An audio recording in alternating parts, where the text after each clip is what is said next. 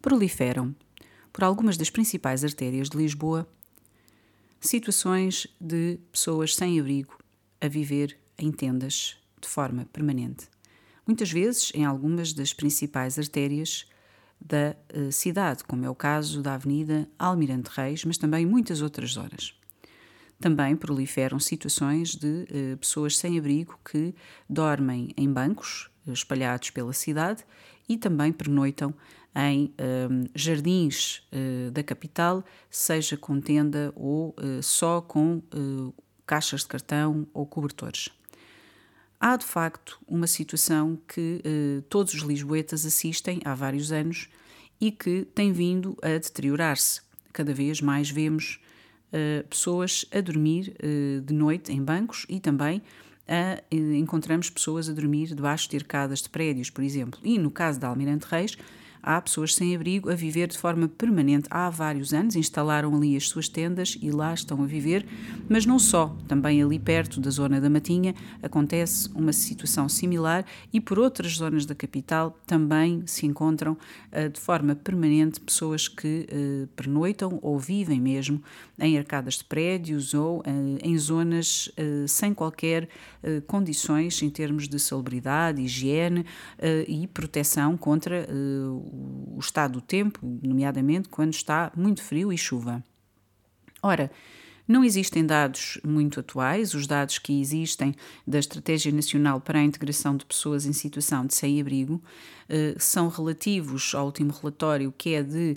2020 eh, e que dava conta de um aumento de mais de mil pessoas a viver em situação de sem-abrigo e eh, dava conta também que das mais de 8 mil pessoas que em Portugal foram encontradas a viver de facto nas ruas, quase 5 mil vivem nas ruas de Lisboa. Ora, nós temos assistido ao longo dos anos eh, de facto, eh, a uma situação que, eh, por muitas estratégias que sejam criadas, não está a ser conseguido ser resolvida. E constato, e constatamos isso, circulando pelas ruas da capital, por exemplo. Era de facto importante olhar para, para este tema com outros olhos. E, e, vemos muitas vezes o Presidente da República a falar muito sobre a questão dos sem-abrigo. Um, Portugal, na presidência da União Europeia, também criou, de facto, um programa e existem iniciativas a nível nacional para combater esta situação, eh, que não passa apenas pelo tema da habitação passa por muitas outras questões uh, uh, do foro uh, social e até do foro médico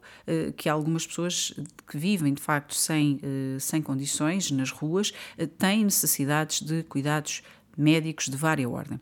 E era importante olhar para isto quando nós encontramos verbas para tantos outros projetos e encontramos verbas, inclusive na cidade de Lisboa, para tantas situações que são importantes também, naturalmente, que uh, exemplos como agora que está a ser discutido da cidade em 15 minutos, uma, uma proposta altamente polémica e controversa que tanto tem de bom como tem de mau, e já falei sobre os dois lados eh, desta moeda que é a cidade em 15 minutos num outro podcast que uh, convido a ouvir, mas de facto desde ciclovias até muitas outras, muitos outros programas e programas também de habitação uh, que existem era importante olhar para este problema, porque de facto um, nota-se um aumento deste número de pessoas a viver nas ruas da uh, capital. São situações em que estas pessoas estão em situação de risco e situação altamente vulnerável e frágil. Por outro lado, há uh, também, uh, e é,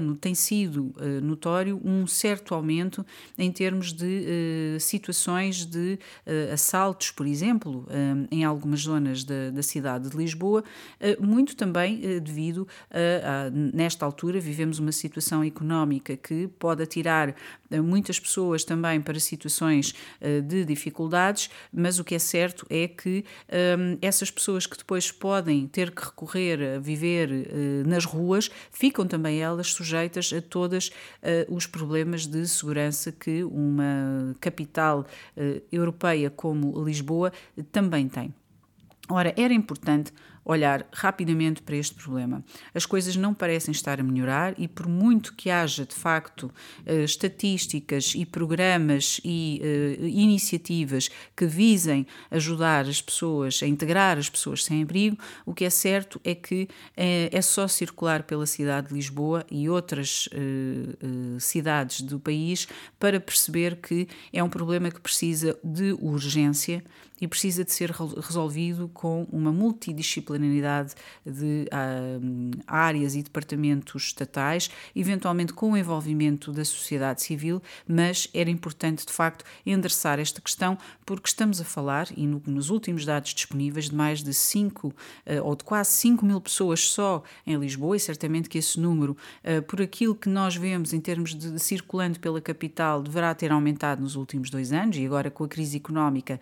e de, e a crise de habitação ainda mais, mas era importante de facto olhar para isto com outros olhos, uns, uns olhos de situação de urgência e situação de emergência. Tal como olhamos para outras situações com situação de urgência, esta de facto é uma situação de emergência que precisa de ser endereçada, não passa apenas por dar soluções de habitação partilhada, como aquela que a Segurança Social também está uh, a lançar em alguns concursos, mas que uh, abrangem de facto também poucas habitações, mas não passa uh, por aí. Vários estudos apontam que a resolução